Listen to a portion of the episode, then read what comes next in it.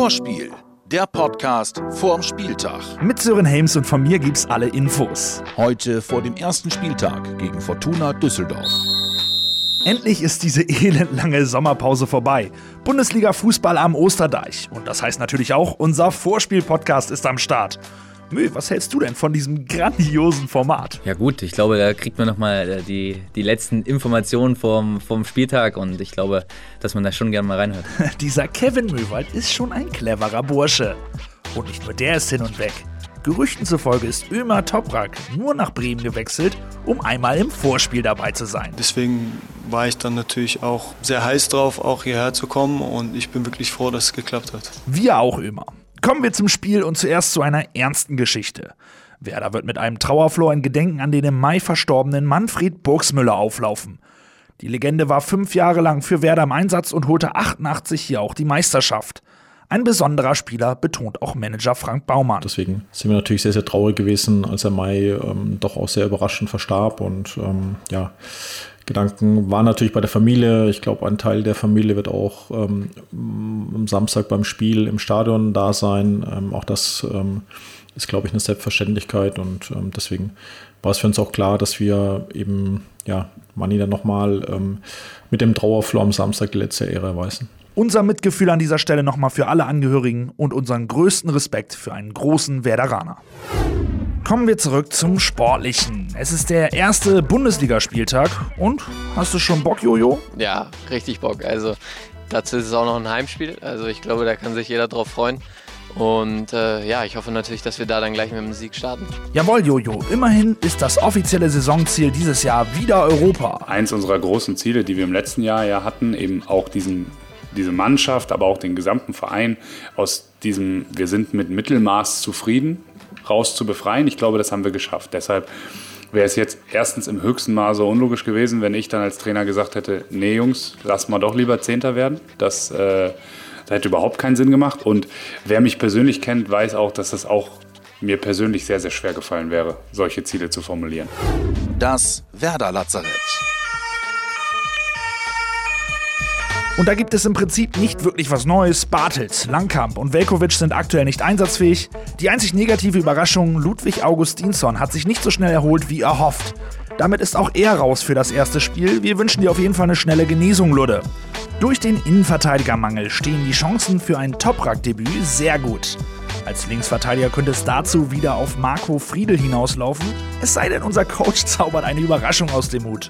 So wie im Pokal, als auf einmal Maxi Eggestein links defensiv unterwegs war. Wir haben letzte Woche Samstag vielleicht auch die Geburt eines neuen Linksverteidigers gesehen. Also wir haben schon Möglichkeiten, das aufzufahren. Ich meine das ganz ernst. Also Maxi Eggestein traue ich, ohne mit der Wimper zu zucken, Bundesliga links und rechts zu.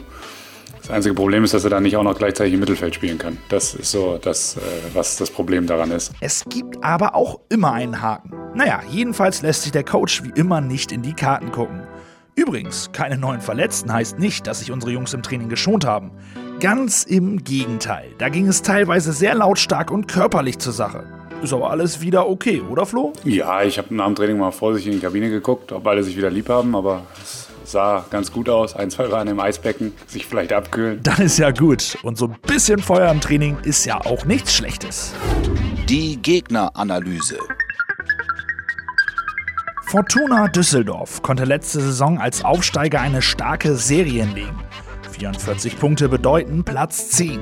Ungern erinnern dürfte man sich in Bremen vor allen Dingen an das letzte Spiel im April. Dort gab es auswärts in Düsseldorf einen herben Dämpfer im Rennen um Europa. 1 zu 4 aus Werder-Sicht und dazu noch ein wirklich schwaches Spiel.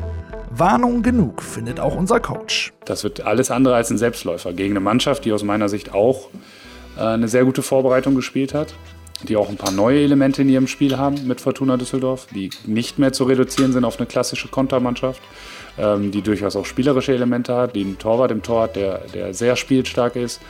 Also mit, äh, wir gehen da vorne komplett hoch drauf die ganze Zeit. Das kann auch ins Auge führen, also na, äh, gehen. Naiv sollten wir da auf jeden Fall nicht dran gehen. Spaß mit Fakten. Die Statistik. Es wird für Werder im Wohnen Westwieser Stadion die Bundesliga-Partie Nummer 1867. Und damit überholt man irgendeinen so unbekannten Fußballverein aus Hamburg. Und am Ende wird Werder der, oh Gott, Dino der Liga? Also mir wäre es erstmal ganz recht, wenn ihr bei euch vielleicht mal einen Aufruf startet, ob man da nicht einen anderen Begriff nennt. Also Dino ist jetzt für mich nicht, nee. Also ich glaube, hatte jemand anders und die sterben auch mal aus. Also ähm, Wäre schön, wenn wir da was anderes finden. Wenn ihr eine coole Idee habt, schickt uns einfach eine Nachricht an die Nummer 0174 668 3808. Naja, weiter im Text. Die Auftaktspiele sind in letzter Zeit nicht wirklich gut verlaufen. Die letzten fünf Male konnte Werder zum Bundesliga-Start nicht gewinnen. Das klingt so negativ, schnell noch eine gute Statistik. Von 23 Spielen gegen Düsseldorf zu Hause hat Werder nur zwei verloren, aber 14 gewonnen. Gute Vorzeichen, dass es mit einem Dreier klappen könnte. Jojo, wie wichtig wären denn drei Punkte zum Start? Okay, was eine Frage. Ja, was für eine Frage, genau. äh, nee, ist wirklich sehr wichtig, in die Saison gut zu starten. Und ähm, ja, letztes Jahr sind wir leider gegen Hannover 96 mit dem Unentschieden zu Hause gestartet. Und das wollen wir dieses Jahr besser machen. Der Man to Watch.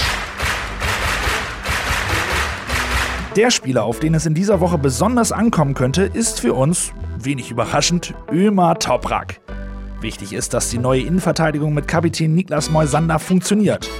Anders formuliert, er soll dafür sorgen, dass die Festung am Osterdeich nicht zu knacken ist. Es war immer sehr, sehr schwer hier zu spielen und jetzt bin ich froh, ja, auf der grün-weißen Seite zu sein, um es den Gegnern noch schwerer zu machen. Die Hintergrundrecherche habe ich mir mal geschenkt. Das habe ich dieses Mal Jojo Eggestein überlassen. Und der hat einiges rausgefunden. Ich glaube, er kommt vom BVB, hat dort auch ein paar Spiele gemacht und äh, ja, das allein sagt eigentlich schon, dass es eine Verstärkung für uns sein wird. Dank dir, Jojo.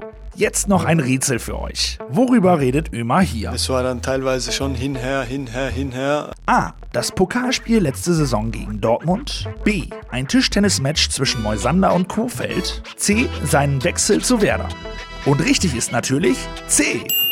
Aber ich bin wirklich sehr, sehr froh, dass das ja alles geklappt hat und ja, dass ich jetzt Teil der Werder-Familie bin. Wir auch immer. Und froh sind wir auch über unser Schlusswort. Wie immer von unserem Ayrton. Das ist Kugelblitz, das Ayrton-Anekdote. Erstes Spiel zu Hause gegen eine Mannschaft, ja, Fortuna Düsseldorf. Werder Bremen macht auch einen großen Respekt. Gegen Fortuna Düsseldorf muss dieser Respekt. Fortuna Düsseldorf hat die letzte Saison sehr gut gemacht, sehr gut mit dem mit Trainer. Die Trainer haben eine gute Erfahrung in der Bundesliga. Er hat eine sehr gute Arbeit mit Fortuna Düsseldorf. Uh, Werder Bremen hat einen Favorit für dieses Spiel mit den Fans. Spielt zu Hause und das nicht so ähm, Schalke 04 oder Bayer oder Dortmund oder Leverkusen.